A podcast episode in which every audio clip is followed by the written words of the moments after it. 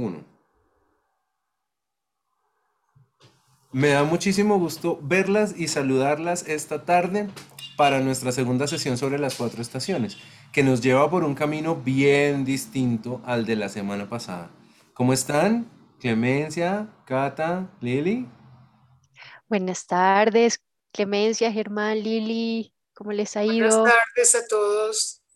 Muy bien, aquí listas. Ay, qué linda Lili. Muy bien. Lili en movimiento recibe su clase. Me parece fantástico. Ponla en, ponla en altavoz para que todo el mundo escuche. Que seamos Sí, un... la pongo que están escuchando, más a recoger plata por acá. Eso. Recogiendo. Bueno, muy bien. Entonces, pues miren, em, para, para, para no dar muchas vueltas, aunque yo sé que yo doy muchas vueltas, pero para ir un poquito más al grano, qué interesante una sesión con Piazzolla que se derive de una sesión con Vivaldi. El eje, pues, es las cuatro estaciones, porque resulta que Piazzolla también compuso cuatro estaciones, en un contexto diferente y de una manera diferente. Y esto, pues, lo quiero traer a, a cuento antes de empezar, porque eh, pues para mí es, es muy importante porque estoy empezando a conocer cómo es la comunidad del tango en Bogotá y un poco también en Colombia, que ¿no? Se está moviendo no solamente en Bogotá, pero recientemente por eh, una profesora de tango, pues he empezado a conocer cómo se mueve, dónde están ocurriendo las milongas, dónde están las academias, quiénes son los profesores, quiénes son los bailarines profesionales, y me doy cuenta de que hay un culto al tango impresionante Sí, mucho más allá de lo que pues uno solía escuchar o conocer, como uno sabía como, ay, hay un sitio acá, un sitio allá, pero esto es una cultura y es dinámica. Hay muchísima gente joven bailando tango, y me refiero a tango de salón, al tango clásico, al tango este de las grabaciones históricas que parecen todas como de, disco de vitrola y que le dan ese aire tan, tan, como tan imponente y tan especial que además, como vamos a ver, es el tango contra el que lucha Piazzolla. Entonces, de entrada, tenemos una definición de tango que tenemos que reevaluar, que tenemos que repensar, porque el tango no es uno solo. Y si yo digo tango, tal vez estoy diciendo muchas cosas o ninguna y debería poderlo precisar. De modo que ese sea nuestro punto de partida, la conexión con Vivaldi, pero también la ruptura que hace Piazzolla dentro de su entorno, eh, digamos, cultural, el entorno cultural argentino, rompiendo con ese tango clásico, con ese tango que se ha considerado histórico y que es monumental para la cultura de los argentinos. Y bueno, fíjense cómo llega a países como el nuestro, ¿no? Especialmente Colombia tiene este arraigo con el tango, lo sabemos por lo acontecido en Medellín, pues para quienes no lo recuerden o para quienes escuchen este programa o esta grabación en, en algún otro momento, ¿no? Como eh, Carlos Gardel murió en Colombia y hay un culto a su figura, a su música y al hecho de que estuviera acá como una conexión que nos, nos dejó ligados con los argentinos de, de maneras muy importantes, ¿no? Colombia tiene ese tipo de, de asociaciones con algunas otras culturas. La de los argentinos es, es muy particular. Y como les digo, hay todo un mundo detrás de esto que es, es, es muy interesante, que está vivo y que es muy interesante conocer. Así que si a alguna le interesa la información del tango y, y bailar tango y demás, pues ya tenemos un, acercamiento y tenemos información al respecto. Entonces, pues veamos rápidamente para que la información no nos tome tanto tiempo y podamos disfrutar los ejemplos que traen mucho, mucho de interesante el día de hoy. Nos vamos entonces después de Vivaldi con las cuatro estaciones de Piazzolla.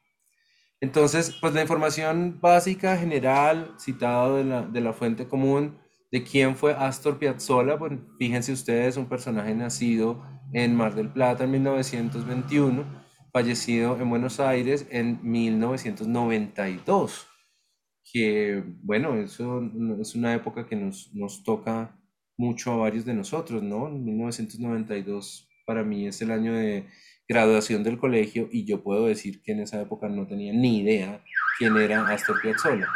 Apenas ahora me empiezo a enterar, empiezo a conocer muchas cosas y empiezo como a fascinarme con este mundo del, del tango y en particular del nuevo tango.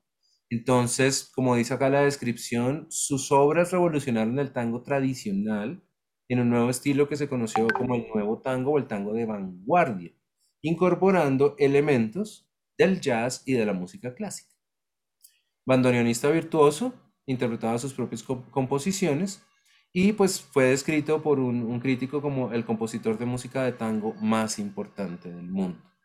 Hay mucho que decir al respecto de Piazzolla sobre estas, estas breves palabras, ¿no? Ya podemos imaginarnos. Em, según entiendo, él vivió mucho tiempo en Nueva York, o desde pequeño tal vez su familia Desde pequeño, en, sí. en, en Nueva York. Esto pues implica una cantidad de influencias, ¿no? Piensen ustedes desde el año 1921, todo el movimiento cultural que hay en los Estados Unidos con las big bands, con las jazz bands, todo lo que está ocurriendo en Estados Unidos a nivel cultural, en una época de mucho, mucho florecimiento, ¿no? A partir de los años 20, que luego hay esta, este estancamiento con las, la Segunda Guerra y como toda una situación de la, de la crisis económica.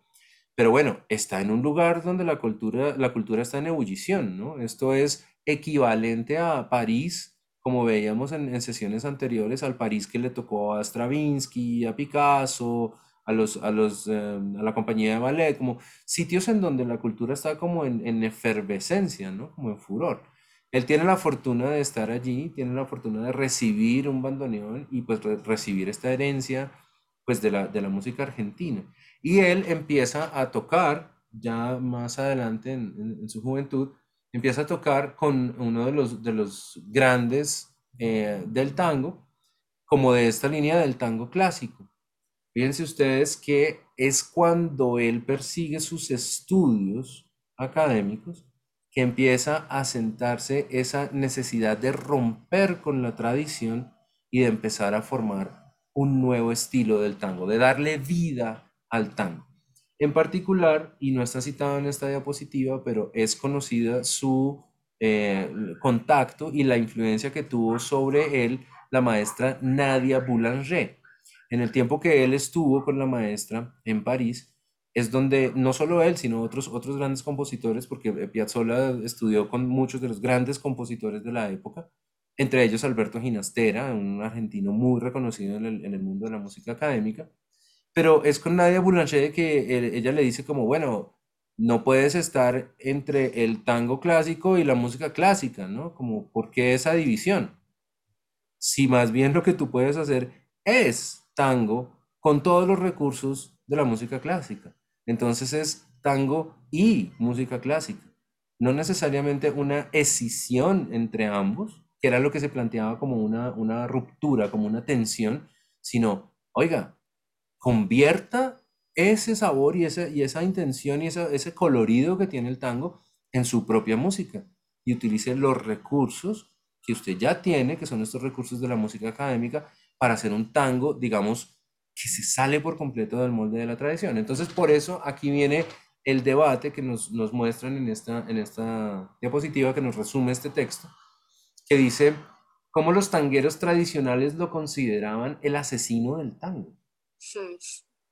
¿No? Entonces, él, habiendo salido de ahí, pues empieza a hacer algo diferente, pero están diciendo que, hombre, lo que usted está haciendo no es tango.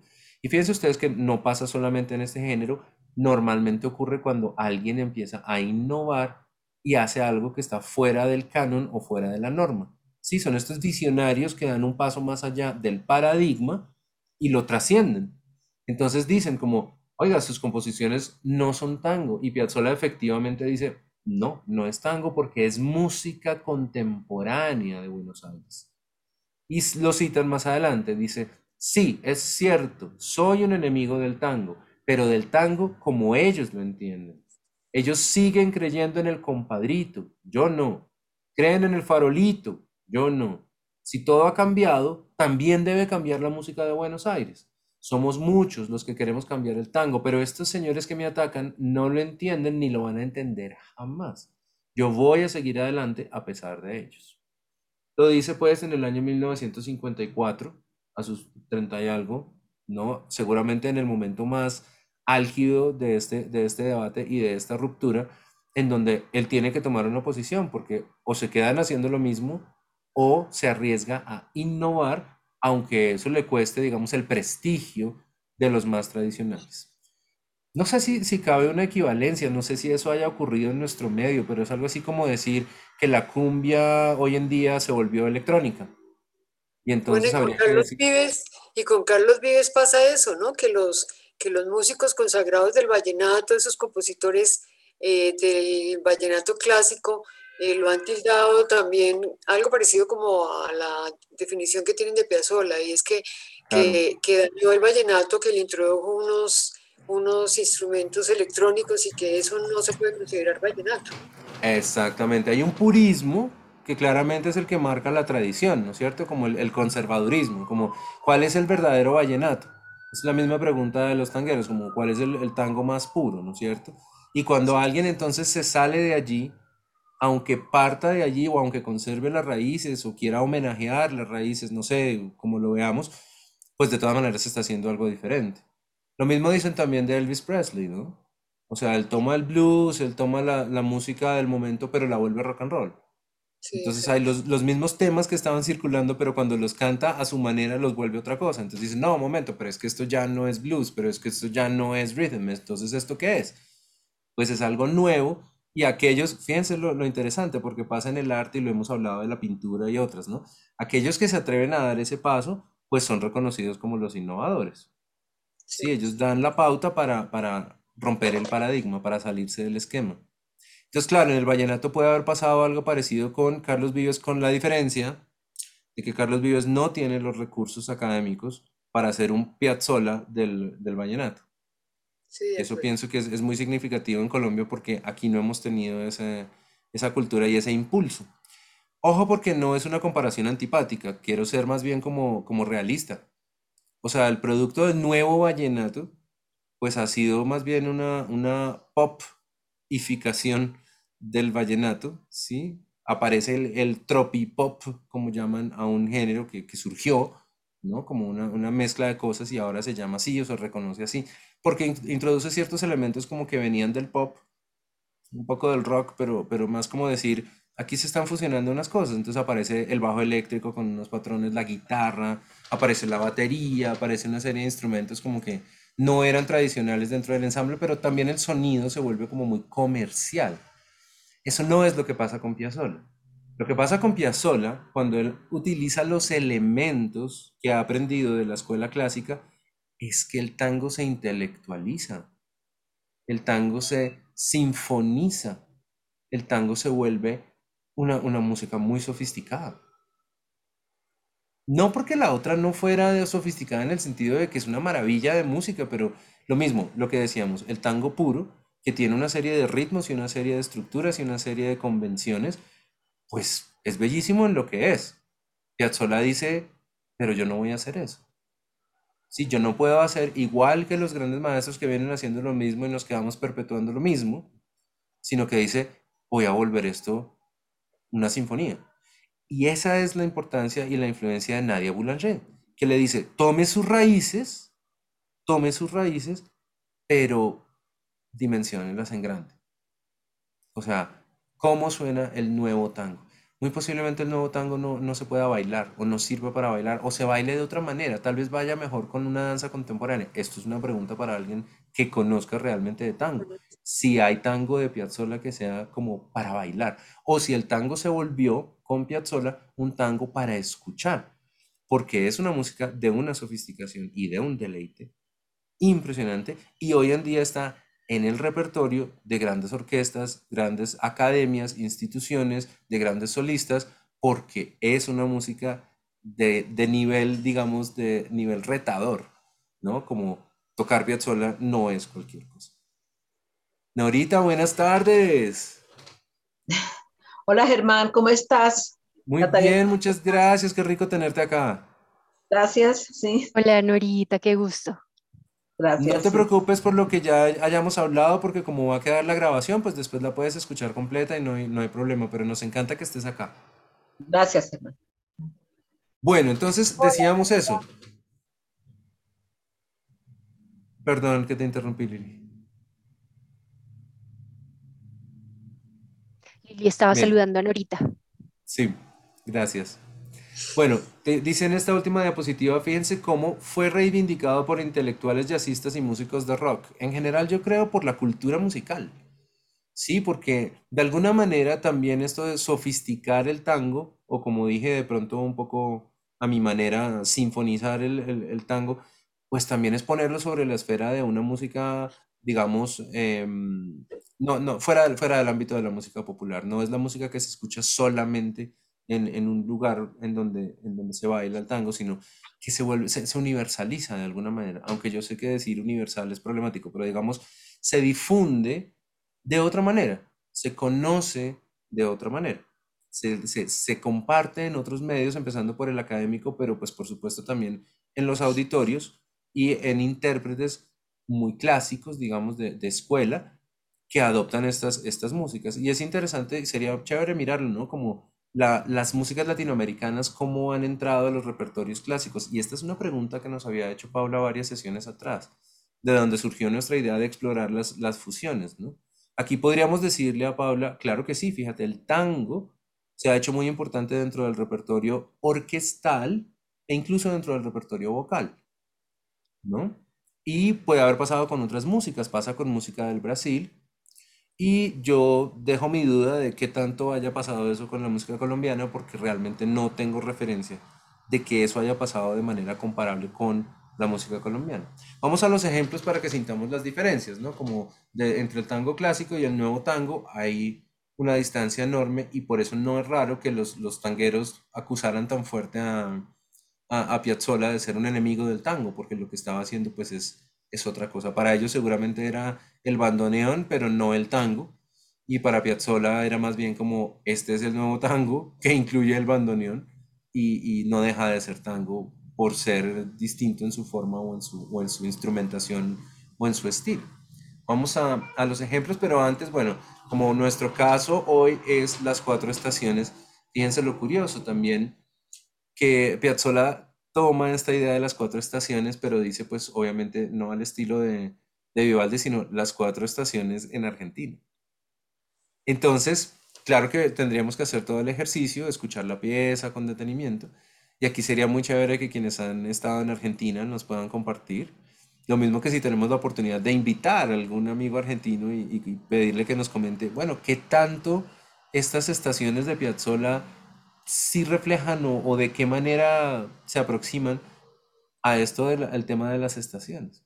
Curiosamente son cuatro piezas escritas en momentos diferentes a diferencia del de Vivaldi, que son cuatro conciertos escritos como con la intención y acompañados por los, los textos, etc. Parece ser que Piazzolla compuso los textos, ay, perdón, compuso las piezas en momentos diferentes y luego quedan agrupadas como las cuatro estaciones, ¿no? Fíjense, del 65, del 69 y dos del 70, pues son, son momentos diferentes y pues a la larga pues es una obra en proceso, ¿no? Arranca en el 95 con un propósito que, de- que es el de ser música incidental para, para una obra y que se convierte luego con las otras tres en este conjunto de las, las cuatro estaciones porteñas.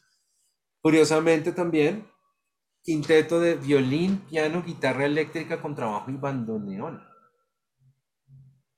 Eso también debía ser muy novedoso y tal vez hasta, hasta inquietante, ¿no? Cómo introducir una guitarra eléctrica a un, a un estilo a un género musical que jamás ha utilizado una guitarra eléctrica, porque claramente el, tango no tenía instrumentos, no tenía necesidad de instrumentos eléctricos. Entonces, todas estas innovaciones, un poco como decíamos con lo del vallenato, pues pueden ser resistidas por algunos y pueden ser aceptadas por otros. Entonces, son las cuatro estaciones porteñas o las cuatro estaciones de Buenos Aires. Y les tengo ejemplos en video, por supuesto. Si no hay alguna pregunta o comentario, les propongo que arranquemos para que podamos comentar los ejemplos. Vamos, dale, Adelante, pues. Ay, adelante. Vamos con esta versión.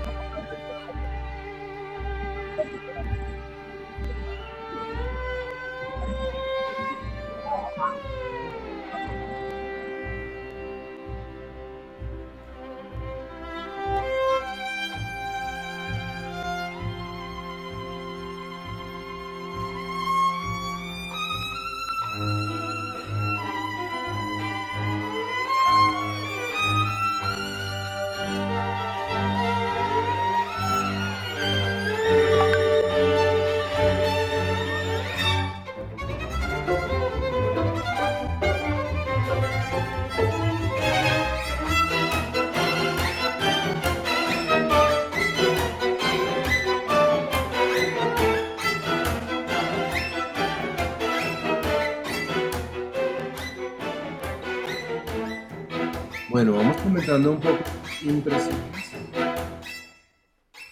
sobre esta versión. ¿Quién nos quiere comentar?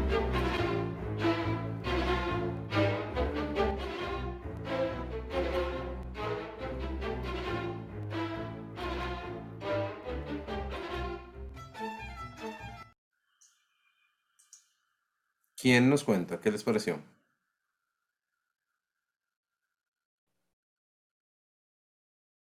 Esta fue directamente el verano, ¿cierto? O Sí, entiendo que sí, porque pues la grabación está como está y estaba, dice solamente cuatro estaciones, pero es como pues si fueran a sonar las cuatro, pero exacto. lo que tú habías visto empieza el verano, el verano. Sí, si están, si están en el orden que están propuestas, pues sí, este sería el, el- el verano. En Vivaldi, en Vivaldi empieza la, la primavera, aquí empieza el verano. Mm, curioso. No sé, pero me dio la sensación un poco que también hacen ese eh, lento, rápido, lento, como, Sí, ¿cierto? sí, sí, sí. Ok, entonces hay como secciones. Y fíjense que en eso sí puede haber como una evocación o de pronto es intención completamente como que haya un alegro, lento, alegro al estilo de el- las originales, ¿no? La, la- la obra original de Vivaldi. Ujú. Bien, Cata, bien notado. ¿Qué más?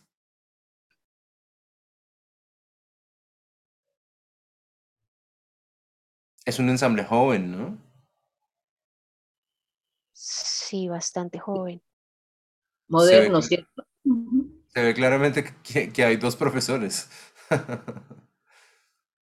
No, yo no veo dos profesores, yo pensé nada más en la señora del medio como principal, pero no profesores. Si el señor de blanco, si, lo- si lo que tiene es una viola, no sé si sea viola o violín, Rosy- no, posiblemente sea un violín, eh, pues parece mayor que los demás, ¿no? Es que tal vez Sí, podría sí. ser. Pero es que los, los otros son muy jovencitos. Y Y parecen orientales, tal vez. Sí. Y fíjense la dificultad de la música. O sea, no estamos hablando de música fácil, estamos hablando de música de concierto, pues de nivel concierto, ¿no? Entonces, esto es el resultado de lo que hablábamos, del el, el trabajo de Piazzolla de llevar la música argentina, llevar este sabor y esta, y esta esencia del tango a este nivel de la música académica. Ahí entramos en el problema de cómo llamar a esta música, ¿no? O sea, decir que es clásica, académica, erudita o lo que sea, todas las definiciones pueden ser problemáticas, pero de alguna manera distingámosla como la música que se hace para este tipo de ensambles, para este tipo de, de- de presentación, digamos, son de- es música de concierto, de concierto en vivo. Exacto, de Es una concierto. música, sí, digamos, tal vez académica o, o, erudita sea el- el mejor término por esa razón, ¿no? Porque es una música que se hace con base, pues, en las herramientas de la composición, los conceptos teóricos, tomando como base, pues, cualquiera sea su, su, origen, pero pues dando lugar a este tipo de música que se presenta y pues que hoy en día se graba, ¿no? Como que es el, el objeto de consumo de, de esta música, pues son las grabaciones y las, las versiones, por eso hay siempre tantas versiones de tantas cosas. ¿Algo que nos quieran comentar, Norita, Clemencia, Lili? No sé si se podría eh, mencionar aquí lo de los grupos, de como grupo pequeño que va respondiéndole al otro. No, no sé si tal vez aquí se podrían ver tres grupos, eh, los del bajo, los del violín y la violín principal, la violinista principal. No conozco tanto la obra como para responder eso particularmente, o sea, de si hay secciones de tutti y secciones de concertino, no estoy seguro. Sí, Es muy posible mm, que sí o que esté pensado para que en las, en las partes intermedias eh, solo toquen algunos o de todas maneras que suenen menos, ¿no? La verdad, esa es una pregunta muy interesante que no puedo responder en este momento porque no conozco lo suficiente la obra para decirte cómo fue, cómo fue escrita. Claramente hay un solista, pues en este caso era una solista, y hay un juego con el resto de la orquesta. Y hay unos momentos de forte y hay unos momentos de piano. Eso también es cierto, porque el concierto de Vivaldi era un concierto grosso. Decíamos que por eso alternaba todos los instrumentos con pocos instrumentos. No alcanzaba a fijarme ni, ni sé si ese sea el caso de este, pero digamos, en esta música eso puede pasar. Ya de pronto a discreción del compositor, puede decir como en este pedazo suenan estos tres, en este siguiente pedazo suenan estos otros, o sea, las combinaciones de esos instrumentos, pero claramente pues la cantidad de instrumentos afecta el volumen. Podría ser, si lo escuchamos toda o si, o si nos averiguamos bien, puede ser que eh, Piazzolla también hubiera utilizado ese recurso. No lo sé. Pero no es como tan el, de, el, del barroco, que es más como un poco camisa de fuerza, ¿no? Porque es como, tengo esta orquesta y tengo que hacer que suene fuerte y piano, pero si la orquesta son 10 personas, pues para que suene fuerte tengo que hacer que suenen todos. Y si les pido que toquen piano todos, pues no suena suficientemente piano. Entonces, para que alternen, yo pongo a sonar todos cuando quiero forte y un grupo pequeño cuando quiero piano. Sí, tiene, tiene que ver con eso, con, con una dinámica de base, con unos extremos de volumen, con, con- con que suene fuerte o suene suave. Por eso es el concierto grosso. Pero también, cuando hay un grupo selecto, cuando hay un grupo pequeño, a lo mejor esas partes son más difíciles. Y en las cuatro estaciones de Vivaldi es muy claro. Ahí cuando toca el grupo pequeño, hay unas partes que son muy virtuosas. Los diálogos entre los violines y estas cosas pues son, son extremadamente virtuosos. No son para hacer con toda la orquesta, ni grande ni pequeña, sino para hacerlo con un grupo pequeño de solistas. Esa es la idea de ese concierto. Si vemos que eso pasa aquí, pongamos la atención al siguiente ejemplo, pues podríamos decir que a lo mejor eh, Piazzolla utiliza recursos similares. Entonces veamos un pedacito de esta versión del otoño.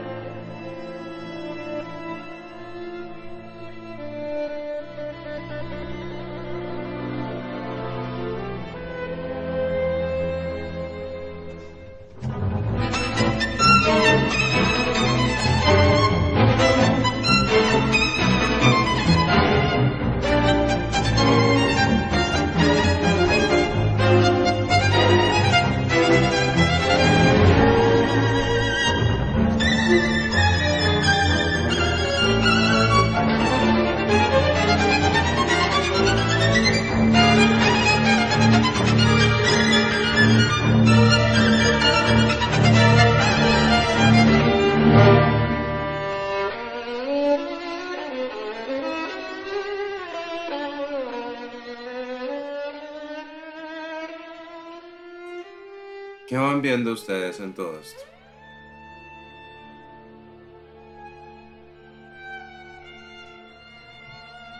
Clemencia, no te, no te escuchamos por el micrófono.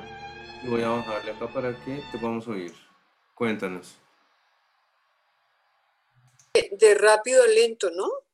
Sí, Es como muy marcado. sí, sí. ¿Qué ra- ¿Por qué razón no se ven el resto de instrumentos? No sabemos qué hay aparte del violín y Ah, ok. No están mostrando toda la orquesta, ¿no? Ya eso sí es una Sí. como, cuestión del video, ¿no? Se enfocaron Ah, en, en la solista. mm, virtuosa, o sea, sí. tremenda. eso- esa manera de tocar, pues, increíble. Y Bien, esos sí, eventos son como muy tristes, ¿no? tiene su melancolía, ¿no es cierto? Sí, sí. No sé, Claro, sí, sí, ¿cómo ya se será el siente. otoño en Argentina? ¿Quién nos cuenta? Yo estaba en verano, pero en otoño no. Lili, Verano muy caliente. el verano es muy caliente, ok. Uy, sí. Lili, ¿qué nos cuentas? Hola. Bueno, ya me dejé Transmilenio. Ay, Eh, pero puedes hablar. Sí, sí, sí. Eh, que me suena, eh, sí, definitivamente Argentina es un, es un, es un país muy melancólico, muy, muy de esos subidas, subidas y bajadas. Pero ahora entiendo lo que hablabas de que cuando salió esto como, como tango, pues no me imagino bailar este tango. O sea, no sé cómo se puede bailar, se tiene que bailar de otra manera porque no es el tango tradicional de salón. Claro. Entonces, bueno, eso es lo que pienso. Y en cuanto a lo melancólico, entonces sí, el otoño puede ser algo así como, como lo que sonaba. Sí, sí, total, total. De hecho, es mi estación favorita y la disfruté un montón y es como que el ambiente todo, el clima, la gente, cómo se viste, las hojas, o sea, todo eh, se, se viste de, de esa melancolía que es muy típica en las argentinas. Y, y sí, la música coincide con esos subidos y bajadas. Ok, bueno, entonces ahí, ahí está lo que hablábamos de la música programática, que es música que describe, ¿no? O que busca evocar este tipo de cosas en los, eh, en los oyentes, ¿no? Como la sensación de, la descripción de. Además que si yo empiezo a escuchar esta música y me han dicho que lo que voy a escuchar es el otoño, pues entonces estaré siempre expectante de buscar esa, esa relación, ¿no? Como si será que esta música sí me está representando algo que para mí sea la idea del otoño, ¿no? Ajá. Esa palabra de evocar me parece que está perfecta, porque sí, eso es lo que hace esta. Y la vamos a ampliar siempre en estética, porque lo que la música hace es evocar en la persona sentimientos, recuerdos, emociones, ¿no? O sea, no es que directamente las cause, sino que más bien como que las despierta. Entonces, si has tenido la experiencia del otoño, lo vas a revivir con la música. Si no has tenido la experiencia del otoño, pues te lo imaginas, pero no, no, pues no, no, no es lo mismo. Sí, sí, sí, total. Muy interesante, muy lindo verlo así. Bien, y sobre lo que... dime. No, y entonces sobre lo que decía Clemencia de las, de los ritmos y lo que decía Cata de las velocidades, no solamente es que cambien el tempo, ¿no? A ver, vamos a utilizar un poco de definiciones. Pulso, como el del corazón, es el latir. Ese latir se puede acelerar o se puede desacelerar, ¿no? Igual que cuando caminamos, entonces el corazón empieza a latir más rápido. Ese es el tempo. El tempo es la velocidad del pulso. ¿Sí? El pulso es el latido que es constante, pero si el pulso se acelera, quiere decir que el tempo es diferente. Tempo es cuántos latidos por minuto. Entonces hay unos cambios en esas velocidades. Claro, hay unas partes que sentimos rápidas, otras que sentimos lentas. Y a veces esas transiciones las sentimos gradualmente. Puede pasar de lo rápido a lo lento gradualmente o de lo lento a lo rápido gradualmente. Y ahí hablamos de eh, acelerando y eh, retardando y otros términos que se, se utilizan en música para eso. Pero aparte de eso, quiero que noten que sí están los ritmos del tango. Que sí están los ritmos del tango y esto es lo que hace la evocación justamente del tango clásico, del tango de salón. Si bien el tango de salón tiene una estructura, tiene una forma, tiene una, una digamos, una, una fórmula ya dispuesta, ¿no? El, el tango de salón tiene esa estructura que permite que sea bailable, que sea ritmos de a cuatro y que sean patrones de a cuatro, que haya versos y estrofas y todo esto, como ya con una, con una estructura dada, ¿no es cierto? Lo que hacen los instrumentos en ese tango, en ese tango, ya son síncopas y contratiempos que son justamente lo que lo hacen bailable. Digamos que hay muchas músicas que están escritas sobre el mismo patrón, patrón de cuatro tiempos. ¿Qué las hace diferentes? Pues los ritmos. Y entonces estos ritmos, con estos retardandos, con estas, con estas síncopas, con estas cosas que, que son los efectos, sola los usa. Entonces puede que no tenga la misma estructura, puede que no tenga la misma intención, puede que no esté acompañado de verso y estrofa, pero ahí están los elementos del tango. Los contratiempos, que es cuando se entra o se, o se apoya en tiempo débil, las síncopas, que es cuando se prolonga desde el tiempo débil sobre el tiempo fuerte, y eso es lo que le da el sabor al tango. A lo mejor es una, una fusión muy equilibrada de ambas cosas con una nueva instrumentación, como con un nuevo colorido, una nueva paleta, y eso hace que pues tengamos que decir que también es tango. Si bien no es el tango de salón, pues es otro tango. Ajá, de acuerdo, eh, eh, Germán, porque realmente, yo no sé, yo siempre le he dicho a los argentinos que ellos son iguales a un tango. Y, si tú, y lo que tú estás diciendo es lo que uno, por ejemplo, ve en las escuelas de, de, tango en Argentina, en, en, Buenos Aires, ¿sí? que el, si la solista, en, cuando estaba prácticamente sola, ¿sí? que se veía muy poco el trasfondo de la, la orquesta, ahí se ven los ritmos del tango que hay en las escuelas, que es totalmente diferente al tango que, a que estamos acostumbrados o que, que se hacen las presentaciones. ¿sí? Entonces es un tango con, con una profundidad y, e inclusive lo bailan, pero no como, como lo hemos visto en, eh, para el público, sino de, otra, de una forma muy distinta, porque es el, es el, de, el de los años de cartel, por ejemplo. Sí. Es de, el de los, el de los ¿cómo es que se llama? Eh, eh, estos de los gauchos y de sus esposas que lo bailaban en la época donde pues Argentina sigue siendo llano, ¿no? Sí. sí. Y las, eh, es esa, esa intensidad que tiene el argentino, pero a su vez también esos cambios de temperamento y esa melancolía se expresa en el tango donde de las escuelas de tango, no para el público, sino eso, ese ritmo, inclusive la vestimenta es muy diferente a la que uno está acostumbrado a ver, sí. eh, el tango del público.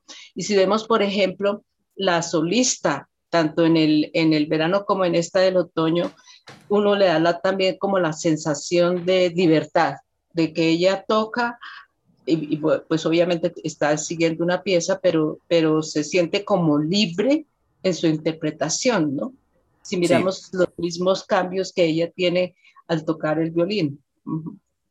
Sí. sí, ok, clarísimo. Porque eh, se me ocurre pensar, sin ser un experto, que si cambió la forma de la música, pues seguramente también cambia la forma de bailarla. Y muy uh -huh. posiblemente el nuevo tango, como la nueva música colombiana, como los, las nuevas músicas que aparecen, pues tienen formas diferentes de bailar. Sí, puede ser como una especie de danza contemporánea del tango. No sé, tendríamos que preguntarle a alguien que sepa mucho de esto. Pero, pero se me ocurre que, claro, toda la música genera un movimiento y a lo mejor lo que acompaña esto no son los mismos pasos del tango clásico, sino una nueva forma de bailarlo, ¿no es cierto?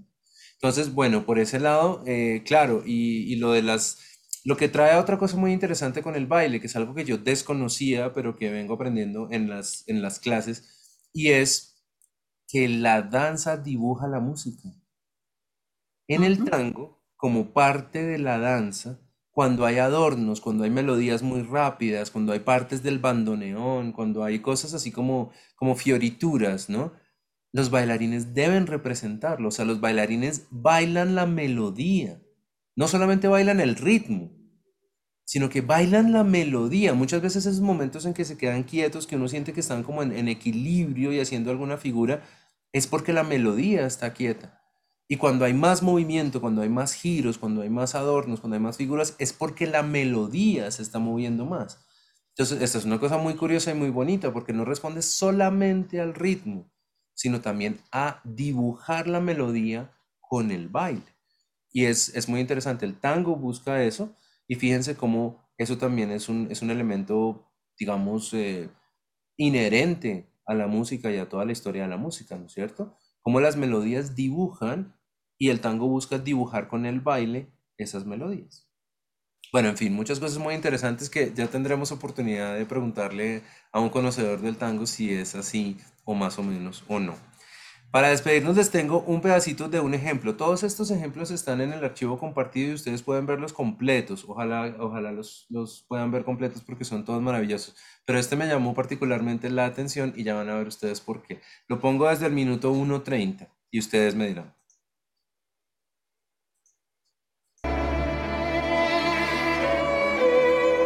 Estamos en el invierno,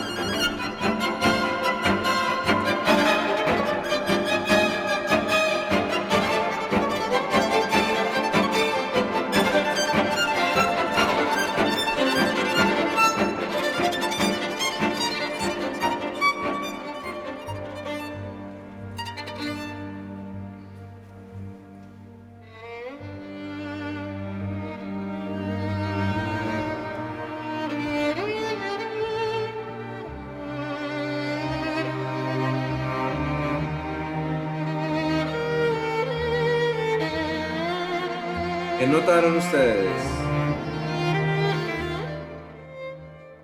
Parece que hay arpa, ¿no? Arpa, Sí. pero no porque no la veo. Ah, eh, a la izquierda. A ver, ¿Creí lo miramos. arpa?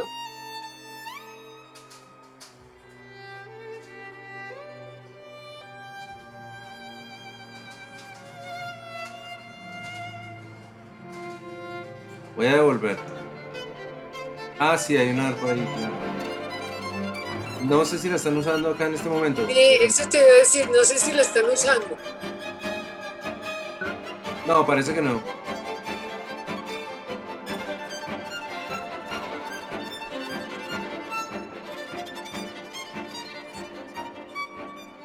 Pero esto particularmente, esto que acaba de pasar, ¿se dieron cuenta? Va de nuevo.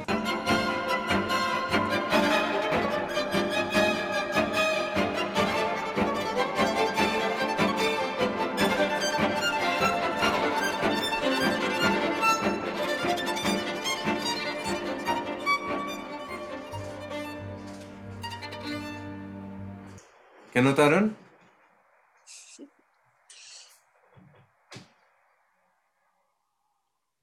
¿Nada raro? Una melodía prestada de las cuatro estaciones de Vivaldi. Mm. Solo lo he escuchado en esta versión, luego no sé si es que pertenezca a la obra o si es algo que hicieron en esta interpretación este grupo, porque aquí hay unos intérpretes que llaman la atención, ¿no? Recuerdan ustedes que el último ejemplo que pusimos de Vivaldi era un señor que había deconstruido las cuatro estaciones y había propuesto otra cosa, Sí. que sonaba como, pero que no era.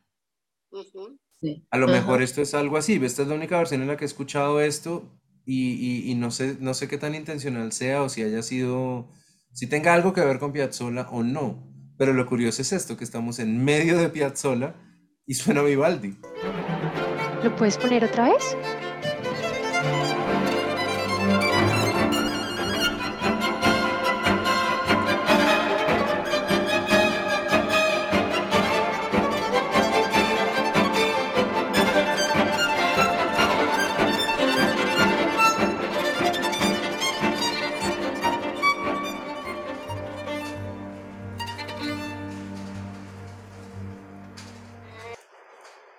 Les digo, otra pregunta para conocedores de mayor profundidad del tango para saber si esto fue intencional o no, si es producto de esta interpretación. Pero llama la atención porque de todas maneras aquí viene un concepto que me encanta, que lo propuso Humberto Eco con el nombre de la rosa y luego posteriormente con la película, eh, es el del palimpsesto, ¿no? ¿Cuál es el que está por debajo, cuál es el que está por encima? Si existe un texto verdadero o no, o cuál es este juego de poner unas cuatro estaciones encima de otras. Si es solamente copiarnos el título o si hay una evocación de la una en la otra, ¿no? Como es, es interesante y es sugerente, porque no, no debe ser solamente de nuestra imaginación. Si estos intérpretes, suponiendo que son ellos los que lo hicieron, pues se están haciendo intencionalmente la conexión entre una cosa y la otra. Y no es fácil hacer esa conexión a nivel armónico, posiblemente melódico sí, pero y en el, en el rítmico más o menos, pero a nivel armónico la estructura de las cuatro estaciones y todo lo que ocurre en, la gran obra, pues es muy diferente a lo que ocurre en Piazzolla. Y sin embargo, aquí en este pedacito logra haber una evocación directa, directa con la melodía de las cuatro estaciones de Vivaldi. Entonces, este puede ser una puerta que nos abre otros universos. Y bueno, por lo menos han aparecido una cantidad de temas y conceptos, algunos un poco técnicos el día de hoy, gracias a Piazzolla y a las cuatro estaciones porteñas.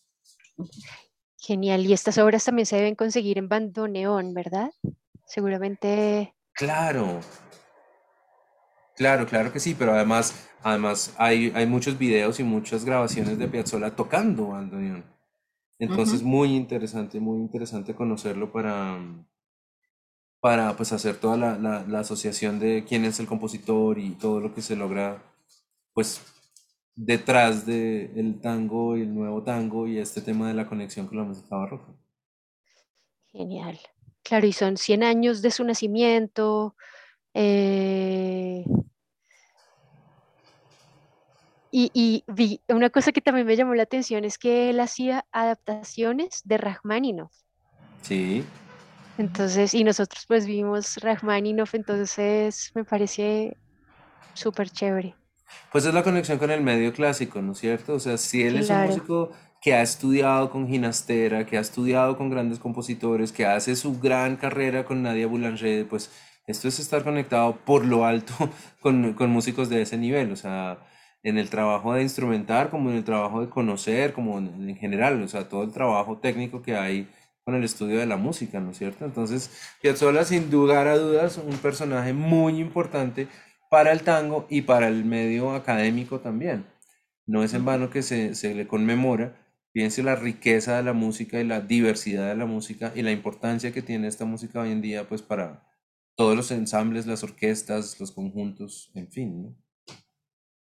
Qué suerte tuvo haberse encontrado con esta Nadia Boulanger, porque yo me lo imagino entre ese medio de tango clásico, ¿qué hago? ¿Abandono? ¿No abandono? Eh, quizás él simplemente hubiera sido un músico más de una orquesta clásica o algo por el estilo, pero Tal gracias cual. a ella se lanzó a, a- a seguirle al tango. Tal cual, tal cual, claro que sí, esos son los caminos que ni uno conoce para sí ni para otros y simplemente se desenvuelven y esto es lo que resulta, ¿no? Como la fortuna de que haya tenido y haya hecho todo lo que pudo hacer, ¿no? Como cómo fue su vida, cómo se desarrolló y que nosotros hoy podamos estar hablando de este tema tan bonito y tan importante como entrada al, al tango también, ¿no? Porque les reitero, si a alguno le interesa, pues ahí les puedo compartir la información o pasarles el dato de, de la profe para ponerse en contacto con el medio tanguero, Sí, que es ¿sabes que sí, muy bonito. Germán? Sí, a mí me gustaría. eh, hace unos años hice el intento de comenzar a aprender eh, eh, a bailar Sí, y lo abandoné por cuestiones de trabajo. Me gustaría retomarlo. no, no, hay que retomarlo, buenísimo, claro que sí, con mucho gusto. Yo te ayudo a hacer el contacto con Giovanna, que ha estado en estas clases. Últimamente no, no ha podido estar en las clases porque Ah, justamente eh, está con sus clases de tango. Giovanna es la mejor profesora de tango. Mm, genial. Sí, tenemos la fortuna de, de- de conocerla, así que con mucho gusto las pongo en contacto sería y chévere escucharla también a ella, ¿no? Que por hable, que nos supuesto, cuente. vamos a ver Sí. si conseguimos que venga el próximo jueves. A mí me Ay, encantaría, ya que Gardel es tan importante para Piazzolla, que vi que, que lo conoció en 1934 en New York. 1934 él tendría, si nació en el 21, tenía 13 años y lo conoce porque su papá le hace un envío, le, le, pide enviarle cualquier cosa y, y así se conectan, pero entonces eh, Gardel muere en el 35 y claro, se vuelve, yo pienso, me imagino que para ese niño de 13 años tiene que ser Gardel pues la gran figura del tango, que probablemente le inspiró muchas otras cosas eh, para su, su, su proceso, ¿no? Pero hay una anécdota que yo no sé si será cierta, que em, eh, Piazzola, eh, o más bien Gardel conoce a Piazzola, algún día lo, oye tocar en, eh, en Nueva York y lo invita a que haga parte de su grupo. Y resulta que en ese momento em, le dice que lo acompaña a Medellín y Piazzolla por alguna razón no pudo y en ese viaje fue cuando murió Gardel. Wow, no, no sé ese, ese nivel de detalle de la anécdota, pero podremos preguntárselo a Joana y también a otro querido amigo que espero poder invitar a esta sesión. No sé si el próximo jueves, sino el siguiente. Luego les confirmo, les confirmo fechas, pero mm, claro, podemos proseguir por ahí y darle un, un cierre y un giro bonito a esta entrada al tango. Eh, y también puedo recomendar muchas cosas por el grupo para que, para que entremos como en, en, más cercanía con el tango. Ahí en el grupo ya le estoy avisando a Joana que hay interesados en las clases, entonces ahí la pueden contactar porque todos, todos tenemos el contacto en el grupo. Ok. bueno. Qué bueno, magnífico. Pues las dejo en esta tarde lluviosa con el calorcito del tango y del nuevo tango de Piazzolla. Muy bonito, muchas gracias. Muchas gracias. Gracias, Muchas gracias, Germán. Gracias a ustedes, como siempre, por asistir. Buenas noches a todos. Gente. Linda noche a todos. Gracias. Chao. Cuídense mucho. Ahorita, besos, qué bien que te conectaste. Sí, sí, afortunadamente alcancé. Sí. Así piensas en otra cosa. Muchísimas gracias. Un placer verte, Catalina, y ver a Clemencia. Sí. Gracias, lo mismo. Buenas noches. Un abrazo. Gracias, gracias. Chao.